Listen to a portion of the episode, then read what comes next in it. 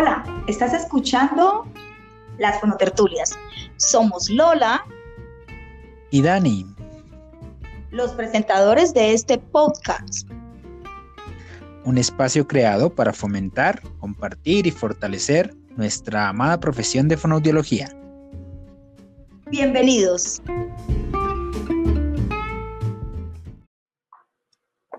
Hola Dani, ¿cómo estás? Hola Lola, muy bien, muchas gracias. ¿Tú cómo estás? Muy bien, Dani. Un día más para reunirnos y hablar acerca de un tema supremamente importante para nosotros. Hemos denominado el día de hoy esta fonotertulia como, ¿cómo crees que le llamamos? Toda la información sobre fonoaudiología en redes sociales es falsa.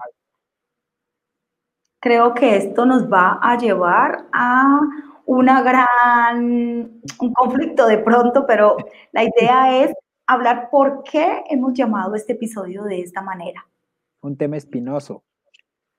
Sí, realmente sí, porque estamos abocados en este momento en un mundo donde estamos eh, buscando en redes sociales información y muchas veces nos encontramos con información fonoaudiológica que puede estar relacionada y otras que realmente no tienen nada que ver.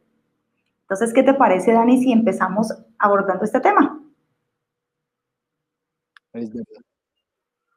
Me parece genial porque prácticamente la pandemia nos llevó a, explorar mucho más esos campos de información que de pronto muchos padres, muchos profesionales los habíamos dejado un poquito de lado y nos habíamos centrado en otras, en otras partes, digamos, en estudios, en, en no sé, en información que de pronto publica las, las asociaciones, en, información que publican los colegios.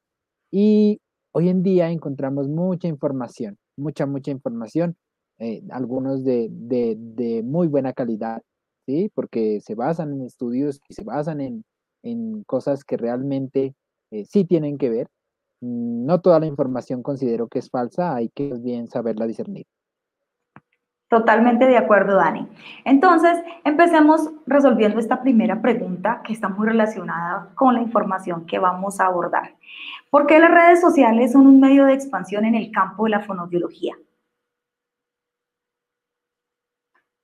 Bueno, yo creería que básicamente mm, esta, esta, esta experiencia de poder tener cerca a, tu paciente, en el caso de cuando atendemos, eh, digamos, eh, a pacientes de forma individual, o, o la, en el caso de que cuando tenemos una consulta privada podemos hacer ese marketing, esa posibilidad de trabajar mucho más en otros aspectos que si bien son de nuestra fonología, tenemos que dar información adecuada o brindar información oportuna que, eduque a los papás, que eduque a los profesionales para poder obtener, digamos, eh, no beneficios como tal, pero sí eh, una buena educación para, para los padres en sí. Totalmente, Dani. Bueno, yo creo que las, las redes sociales son un medio de expansión en nuestro campo como una oportunidad para emprendimiento, ¿no? Muchos de los colegas y nosotros mismos hemos empezado por el abordar estas redes sociales como un medio de expander y dar a conocer nuestros servicios. ¿no? Entonces es un emprendimiento, eh, le metemos, como decimos aquí en Colombia, toda la ficha, donde estamos, organizamos nuestro contenido, mostramos lo que hacemos, ¿verdad? Para poder lograr expandir nuestro, nuestra labor y poder llegar a al conocimiento de otras personas en muchos lugares que en muchas ocasiones ni siquiera están en el mismo territorio donde nosotros estamos, sino que vamos más allá y tenemos y nos alcanzan a ver en muchos lugares del mundo. Entonces, creo que eh, las redes sociales son un medio muy positivo para lograr y fortalecer en muchas ocasiones nuestros emprendimientos. Y creo que eso es lo que están haciendo ese es, exactamente. Ese colegaje que podemos encontrar no solo en nuestro país, sino colegas de otras partes del mundo. Eh, hemos tenido la oportunidad de hablar con personas de Argentina, Chile, México, mm, Panamá, este... Estados Unidos. Estados Unidos, sí, España. Hemos tenido la oportunidad de conocer muchos colegas, aprender mucho de ellos y, básicamente ese colegaje se, fortalece mucho más gracias a, las redes sociales. Eh, la oportunidad de tener estos, este tipo de espacios como las fonotertulias, eh, la oportunidad de abrir más espacios de, de, aprendizaje continuo con otras, con otras profesionales que brindan un poquito de su tiempo, que seguramente vamos a tener acá, ¿no? Acá en, en las fonotertulias vamos a tener invitados y que van a servir obviamente para que podamos seguir aprendiendo mucho, mucho más sobre muchas áreas de nuestra carrera. Totalmente, Dani. Eh, de acuerdo contigo acerca en ese aspecto de que hemos logrado un colegaje, conocer, fortalecer la profesión, que es realmente el objetivo pues, de este podcast, de aprender y fortalecer nuestra profesión, conociendo no solamente lo que tenemos aquí en nuestro país, sino eh, alrededor del mundo, lo que es la fonoaudiología. Entonces creo que las redes sociales nos han ayudado muchísimo en esto y pues para aquellos que son estudiantes de fonoaudiología, le decimos y les aconsejamos que sigan las redes, pero sepan reconocer cuándo realmente sí detrás de esa red social está el profesional idóneo. Bueno, y eso, pues continuando con, con este tema, Dani, ¿Cómo saber si esa información que nosotros y otras personas, ¿no? Hablemos tanto de los padres, porque no solamente los estudiantes o los profesionales buscan en las redes sociales. En este momento y gracias a la pandemia vimos que muchos padres revisaron más esas redes sociales de los profesionales como búsqueda del profesional y he visto también como si fuera ya las redes sociales se volvieron como el directorio telefónico, directorio para conseguir el profesional. Pero entonces, ¿cómo saber si esa información sí está dada por el profesional idóneo? ¿Cómo saber si detrás de esta, por ejemplo, fonotertulias, en este caso, sí hay dos fonoaudiólogos, sí son los profesionales que están llevando eh, a cabo esta labor, los que son idóneos para realizarlo, esa, esas mm, redes sociales que se están manejando o lo está haciendo simplemente un community manager que, que no tiene nada que ver con la profesión, pero que en muchas ocasiones está el community manager que sí, manager que sí lo maneja, pero que no es, mm, que no, que es contratado, pero no tienen ni siquiera conocimiento ni siquiera se empapa sobre, la, sobre el trabajo que hace la persona que lo contrata. Entonces, tenemos que aprender como también a, saber discernir, como tú decías, Dani. Mira que eh, en ese caso hay community managers que realmente manejan la información y detrás de ellos sí habría un profesional encargado. O sea, sí hay, sí hay, digamos, sí se preparan. no, no, no, no siempre pasa eh, lo que, lo que de pronto pueda, podamos dar a pensar eh, en, algún momento. Sin embargo, hay que tener en cuenta también eh, si esa información es dada por el profesional y para ello yo sugeriría, por ejemplo, antes que todo, enterarse. Los padres pueden enterarse de qué trabajo hace el fonoaudiólogo y hasta dónde puede llegar. ¿sí? Es, es fácil buscar, digamos, eh, en el rol del fonoaudiólogo o, la misión y visión de un fonoaudiólogo en alguna eh, universidad de, su, de su región, donde puedan investigar y decir, ah, bueno, el fonoaudiólogo se encarga de esto y está hablando y está posteando esto. Entonces, eh, realmente sí está con, como en concordancia con lo que, cuál es la misión y visión de, su carrera, ¿cierto? Eh, investigar un poquito más de cada profesional que quieran eh, involucrarse, con el que quieran involucrarse, ya sea para un tratamiento, o para hacer, salir de dudas o para algún coach, eh, sería como una de las formas eh, que les propondría de mi parte para poder saber si la información obtenida es dada por ese profesional. Otra sería como preguntarle ya directamente, ¿sí? Ir al, perfil de él, entablar una conversación, ver qué, preguntarle qué tanta experiencia tiene y muchas veces también eh, ellos se presentan, o, pues nosotros nos presentamos en, mucha, en, digamos, en, muchas de las publicaciones que tenemos, en las historias. Eh, ellos pues se darán cuenta ya fácilmente también. Esa es la facilidad que tiene también la red social, que uno puede eh, prácticamente poner su hoja de vida dentro de, dentro de, esas publicaciones, si buscamos un poquito y si stalkeamos a los profesionales con los que nos relacionamos. Así es, Dani. Yo creo que la, la, la información que podemos obtener de, acerca del profesional, pues como tú lo, resumiendo un poco lo que dices, es dentro de nuestros propios perfiles pueden observar muchos hacemos presentación, otras personas u otros perfiles, colegas, nos colocan como en sus highlights, es decir, que resaltan como la labor que estamos haciendo. Y lo que hacemos es como volver a publicar esta información, pero en nuestros perfiles. Y también tenemos sesiones donde tú dices que está nuestra información detallada. Entonces es importante mirar. Si estamos hablando específicamente de fonoaudiología, hay que asegurarse que el que está detrás de esa red social, es decir, del contenido que está allí, sí sea realizado y sea guiado por un fonoaudiólogo o logopeda o terapeuta de lenguaje o patólogo de habla y lenguaje por un logopedista, ortofonista, dependiendo cómo lo llamemos en todo el mundo. Es importante esto. ¿Por qué? Porque nos vemos abocados en personas, en otros perfiles que observamos, Dani, que hablan acerca de información fonoaudiológica, pero ni siquiera tienen el perfil profesional de ser un fonoaudiólogo. Entonces ahí es donde ya entramos a la intrusión profesional. Y esto es algo delicado porque es es compartir información de manera irresponsable, porque muchas de las personas que están observando estas, esta información son padres, como hablamos, que están buscando información porque quieren, tienen dudas, pasa esto.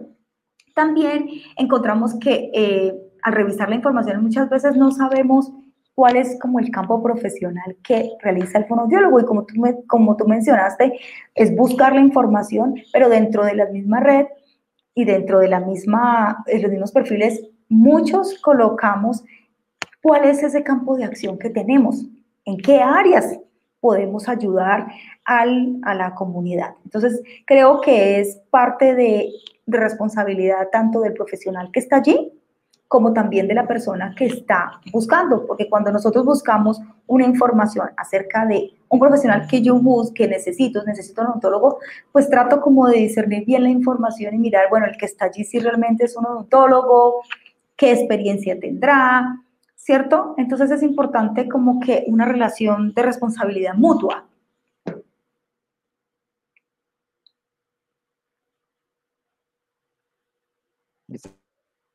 Eh, básicamente es eso, o sea, como eh, saber eh, y saber llegarle al, profesional que está del otro lado del, de ese perfil, ¿cierto?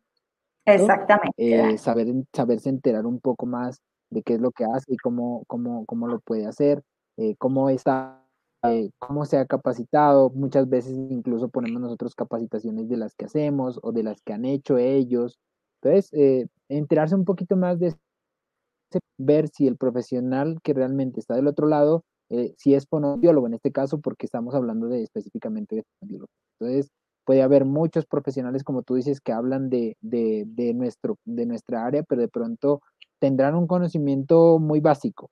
Pero em, digamos que en más profundidad, los fonoaudiólogos seríamos los encargados de hablar de comunicación, lenguaje, eh, disfagia y otros, otras, otras dificultades que, otros desafíos, perdón, otros desafíos que podemos tener en nuestra, en nuestra profesión.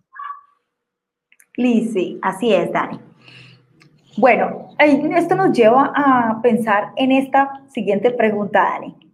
¿Cómo reconocer los recursos que guían hacia la verdadera consulta con el especialista?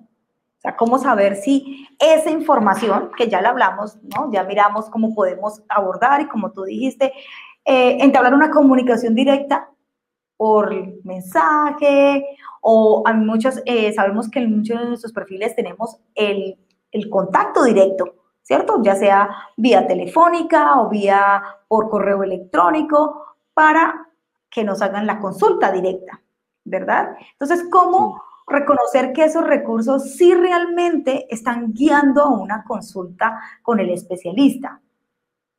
Sí, mira Lola, hay que tener en cuenta, yo creo que siempre eh, hay que aclarar de pronto en muchas de nuestras publicaciones que la consulta no es, digamos, esa, esa publicación que nosotros hacemos.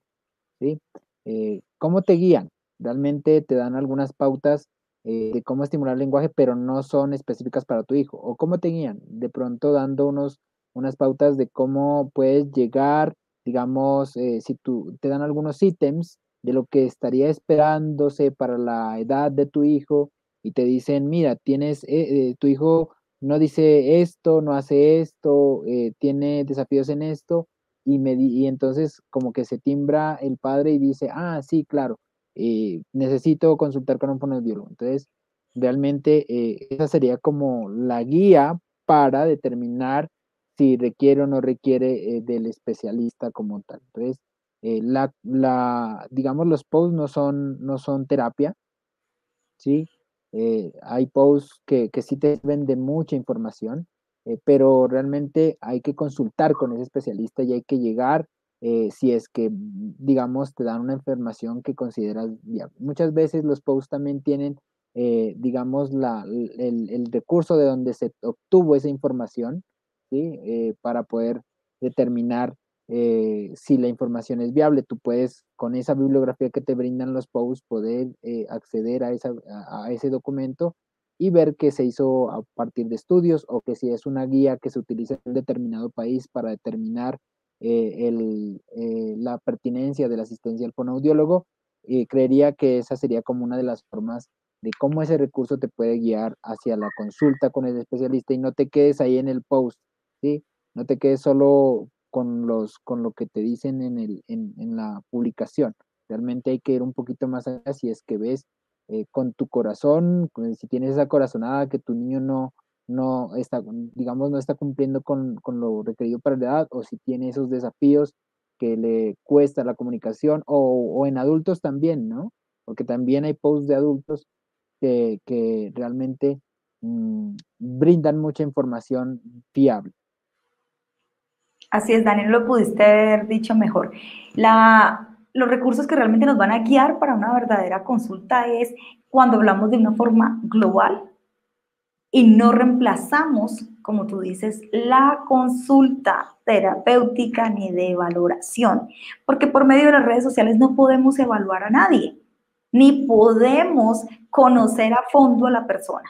Tenemos que tener en cuenta que la valoración y una intervención es un manejo integral y no basado simplemente en mi hijo no habla. Bueno, pero ¿qué más? Y eso no lo podemos hacer a través de una red social. Entonces es importante mostrar estos, hay muchas, en muchos perfiles donde tal vez podemos encontrar que la solución mágica, eso sería algo importante a tener en cuenta y a decir, ¿Es que es mago para que me dé una, una solución rápida? No, porque hay que aprender a discernir de esa manera. Realmente lo que estoy leyendo y realmente esto sí me va a llevar a que yo pueda consultar con la persona que es idónea o simplemente es para divertirme o porque simplemente quiero atrapar audiencia, porque también tenemos que tener en cuenta esto, ¿no? Así como encontramos perfiles muy de, muy de muy alta calidad, también encontramos algunos que realmente lo único que hacen es copiar de otros. Y eso también es un indicativo de que esa información es, no es verídica, es decir, que no es dada por una persona que sea idónea. ¿Sí? A veces eh, puede ser idónea, también tenemos en los casos, pero solamente copiamos de aquí, de allá, pero no tenemos un, no establecemos como nuestra particularidad. Entonces, ¿cuál es esa, qué es eso diferente que yo puedo aportar, no? Entonces, lo importante para los padres o las personas u otros profesionales que estén consultando nuestra, nuestras redes es ver, bueno, qué tan profesional es esta persona, qué tan experta o qué tan tan real esta información es que sí me vaya a guiar a que yo pueda consultar a los diferentes entes o personas que necesito para un determinado fin. En este caso sería para consultar de nuestro padre, de nuestro amigo, de, bueno, un caso específico. Entonces, como tú lo dices, hay que saber eh, mirar si estos perfiles, analizarlo. Uno a veces dedica bastante tiempo y muchas personas dedican excesivo tiempo en las redes sociales revisando información, ¿ya? Pero es como decir que yo a través de un post voy a reemplazar lo que las investigaciones o las lecturas que yo pueda hacer. Es simplemente un brochazo porque realmente los espacios que nos dan es corto para todo lo que podemos eh, colocar y no todo lo podemos hacer porque no es una biblioteca y eso hay que saberlo también diferenciar. Además, Lola, que digamos, no es lo mismo que tú leas, eh, que, di, que leas algunas recomendaciones y que intentes aplicarlas, a que un profesional te las enseñe ya directamente con el usuario, con el paciente. ¿sí? Eh, es diferente. O sea, cuando ya uno entra a consulta, se mete en ese papel, se mete en, el, digamos, se mete en el cuento y, comienza a cambiar tu tono de voz. Desde tu tono de voz juega un papel importante porque como no sabemos que, eh, digamos, la forma en cómo le hablamos no va a ser siempre la misma para, cada, para los pacientes, porque nuestro, nuestro, nuestro aspecto clínico hace que nosotros ya vayamos determinando desde la entrada cómo podemos ir eh, manejando al paciente desde la forma como saluda o como lo saludamos. Entonces, eh, el hecho de que encuentres información que, si bien puede ser fiable, que si bien puede ser buena, eh, también van a llevarte a consultar con el especialista de cómo yo aplico esas técnicas realmente, ¿sí? Son consejos que te pueden dar, pero también eh, es necesario muchas veces guiarte por el especialista. Entonces contestamos esta pregunta. ¿Por qué los posts no sustituyen la consulta fonoaudiológica? Nos adelantamos un poco. Nos adelantamos. Pero es así lo que queremos, eh, realmente la conclusión de esta anterior pregunta, esta es, los posts no, ni las publicaciones que realizamos en las redes sociales van a sustituir la consulta con el especialista, en este caso nosotros los fonoaudiólogos, no lo va a reemplazar. En muchas de las de nuestras publicaciones eh, colocamos esa, ese, ese aviso, no sustituye, son casos muy particulares, hacemos una generalidad y como tú dices, damos tips, damos sugerencias, mostramos en video actividades que pueden realizar, pero que pueden servir, sí, en una generalidad, porque ¿cómo no va a servir, por ejemplo, si estamos trabajando con estos chiquitos, en un caso, por ejemplo, si vamos a estimular sonidos de los animales, sonidos onomatopéyicos, ¿cómo no van a favorecer esto a todos los niños? Claro que sí van a favorecer, pero eso no quiere decir que si un chiquito tiene más desafíos que otro, eh, voy a reemplazar la, terapia con, con, una, con un video. Yo necesito hacer un abordaje más amplio y más eh, integral, como ya había mencionado. Sí, y hablando de YouTube, ¿no? Porque también hay información en YouTube donde uno puede encontrar eh, muchas, muchas cosas. Digamos, canción. Entonces, en algunos posts que miré o algunas publicaciones que en Facebook, por ejemplo, uno se mete a los foros de padres y los padres preguntan, ¿no?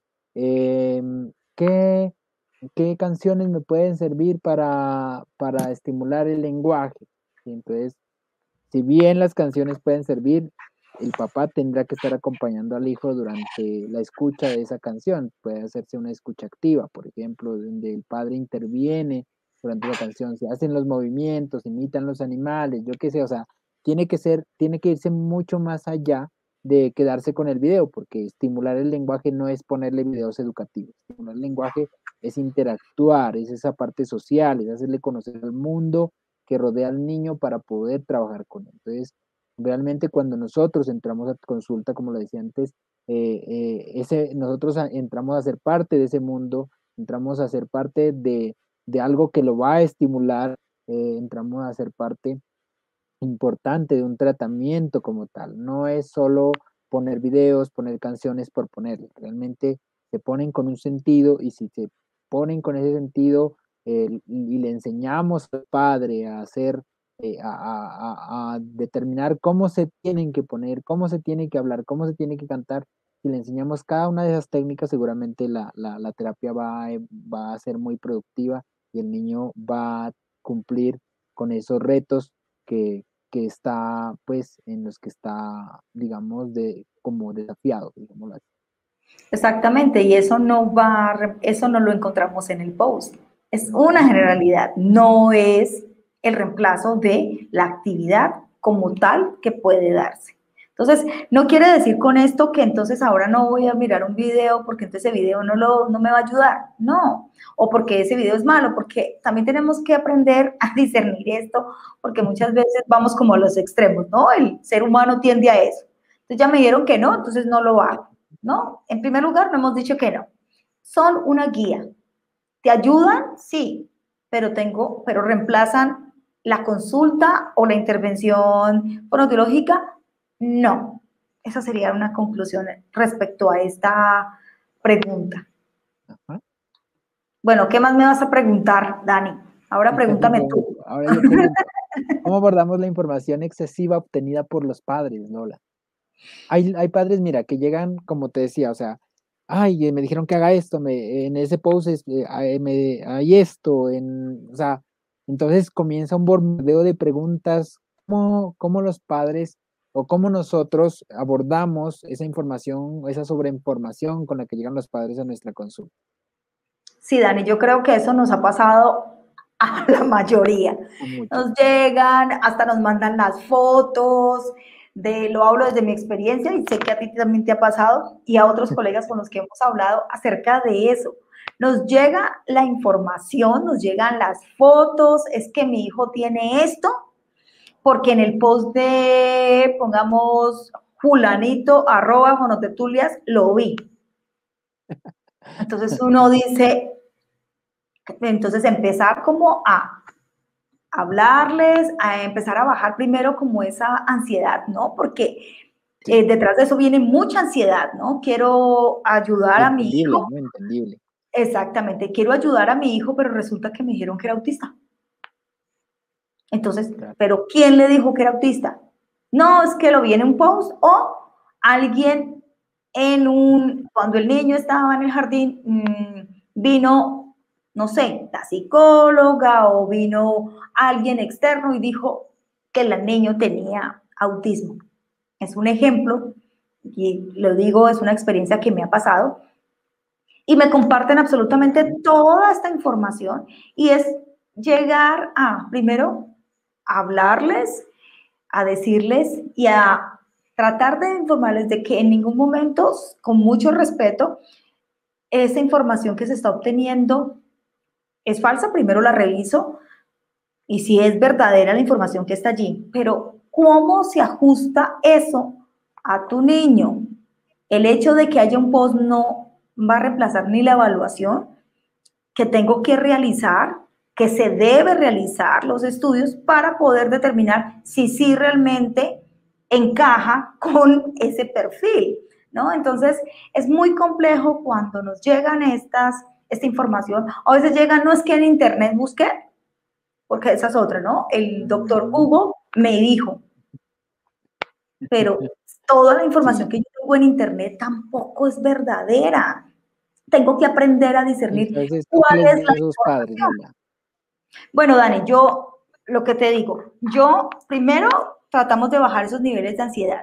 Segundo, aclararles cómo realmente debería ser de que debemos consultar antes de simplemente catalogar a mi hijo como si realmente tuviera esto sin ni siquiera conocer a fondo las habilidades comunicativas de ese chiquito, ¿no? Entonces, lo he abordado de esa manera, consultándolos, llevándolos a la consulta y mostrándoles de una manera muy general, global, diciéndole, ajustándole para que ellos reconozcan sus chiquitos y no dejarse guiar simplemente por una información o por dos o por miles de información que encuentran y que algunas veces esta información ni siquiera tiene coherencia entre ella, la que consultan, de la misma ansiedad que les da. Entonces, yo realmente bajo como esos niveles de ansiedad y trato de de ponerlos como en el contexto de su hijo, de su particularidad.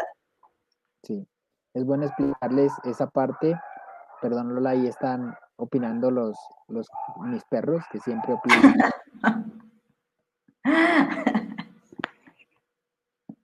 Así es, Dani. La verdad, pues yo creo que debemos ser responsables en ese aspecto cuando también nos llega esa, esa carga de información por parte de los padres de saber cómo abordar, ¿no? Y respetar, pues, lo que ellos han encontrado, ¿no? Que ya sabemos que muchas veces vienen con exceso de, de ansiedad. No me ha tocado eh, ningún padre de pronto enojado, ya, ni nada de esas cosas. Y creo que es como la manera de trabajar la información, contacto, ¿no? De abordar contacto a los padres y con mucho respeto. Sí, mil disculpas porque es que siguen acá y yo no sé qué, qué está pasando acá. Están todos. bueno, eso es lo gracioso de las redes sociales también, ¿no? Que muchas veces se presentan esos imprevistos y, y que realmente no, no cuenta con ellos. Sin embargo, pues es, a veces cuando está en terapia el perro ladra por allá y uno como que, ay, disculpe señor, pero aprovechemos para la... Nunca se pierde nada. Fonoaudiólogo siempre tan recursivo. No, pues mira, yo realmente lo abordo casi de la misma forma. Mm, comienzo a explicarles que todos los niños tienen un desarrollo diferente, empiezo a, a hacerles ver o a tener conciencia de esas habilidades que tiene el niño, porque uno tiene que Mm, en ese momento es donde uno tiene que hablar más con ese, ese lenguaje, ¿no? Eh, hay que ver las habilidades, esos desafíos que tienen, o sea, no hacerles creer que todo va a ser dificultad. Y así es como comienza uno a bajar esa ansiedad, ¿cierto? Eso creería como, como la forma de trabajar con, con, con, el, pues, con los padres al momento de llegar a consulta.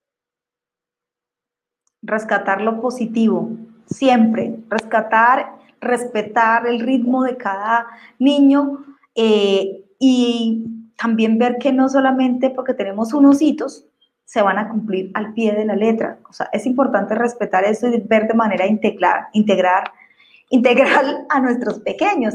Es, mm, es algo que muchas veces los padres les cuesta ver a sus niños como esas potencialidades y eso, esos, esas características positivas que tienen sus chiquitos, porque eh, tal vez solamente se fijan en eso negativo, ah, es que no lo hizo, porque van a comparar, bueno, etcétera. Entonces es ahí donde nosotros tenemos que abordar, abordarlos a ellos y buscar primero eso que tú dices, que sí hacen.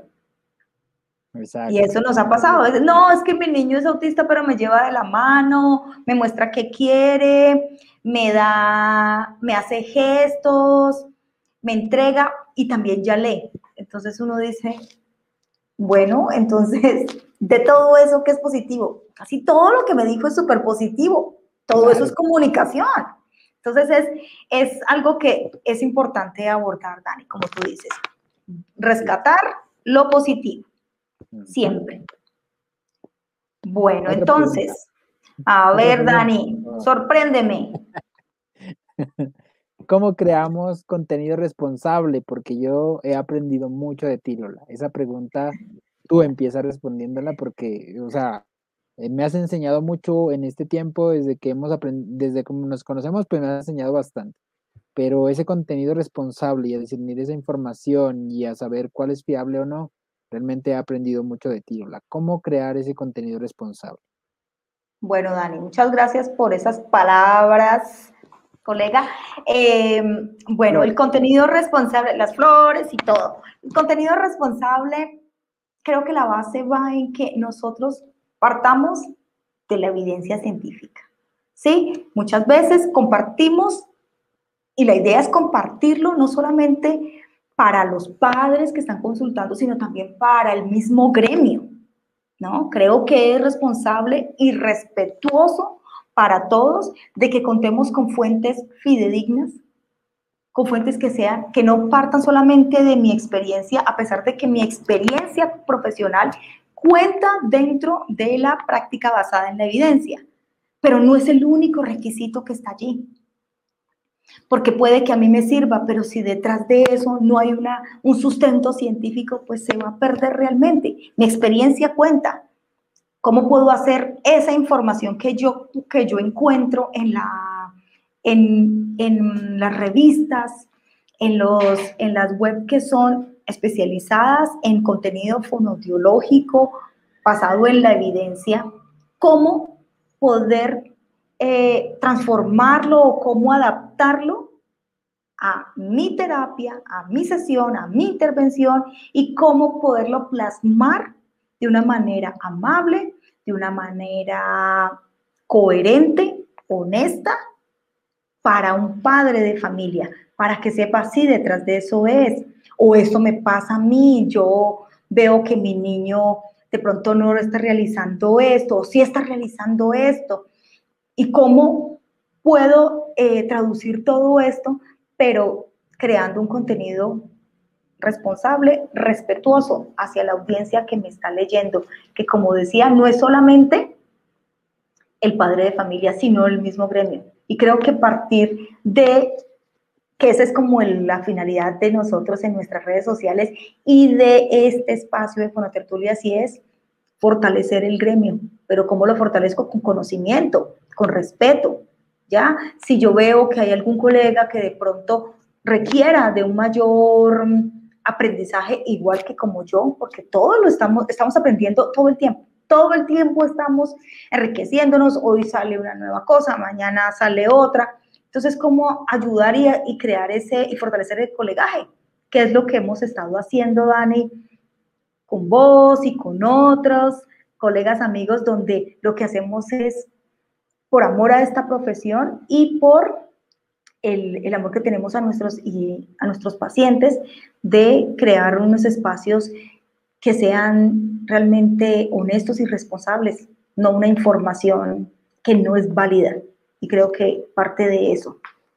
Al final es eso, ¿no? Como educarnos entre todos, educarnos con ese contenido, eh, como tú dices, basado en la evidencia y también escuchar un poco más a los, a los demás eh, terapeutas, escuchar a los padres, escuchar a todas las personas que queremos eh, ayudar y apoyar y de alguna forma superar esos desafíos que, que, que tengan, ¿cierto?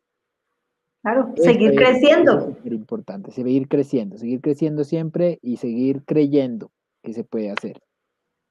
Que se puede, seguir emprendiendo, seguir fortaleciendo y seguir siendo muy responsables culturalmente, ¿no? Respetándonos. Nuestra conclusión es que no toda la información es falsa a pesar de nuestro título. Eh, hay que saberla discernir. Así es, Dani. Lo llamamos falsa, pero es para llamar la atención simplemente de ustedes de que sí hay información verídica, de que sí podemos encontrar información de calidad. Y el desafío está en saberla encontrar, en saber encontrar realmente esa información de calidad. Pero que en las redes hay muy buena información que también encontramos. Entonces, saber escogerla, y ser muy responsables en eso. Bueno, Dani, creo que abordamos este tema que lo teníamos en el tintero hace tiempo y que queríamos eh, publicarlo en nuestro podcast y que ya lo habíamos hablado bastante. Entonces, muchas gracias por esta cita que tenemos y que no habíamos tenido este año, pero ya regresamos. Hemos regresado con más fuerza y con más ya tenemos temas preparados, tenemos invitados, no se las pueden perder. Síganos en nuestras redes sociales, síganos en Fonotertulias, síganos como arroba Lolabrito y síganos como Dani eh, Fonobrain. Así es, Dani. Estamos en Facebook, en todas, en YouTube y también estamos en las redes de los podcasts, que ya sabemos que estamos en iTunes en Anchor, bueno, y en, Spotify, en todos. Así que síganos y si tienen dudas, nos pueden escribir a, a fonotorturias.gmail.com. Excelente. Hasta bueno, hasta una próxima oportunidad. Chao, chao. Gracias.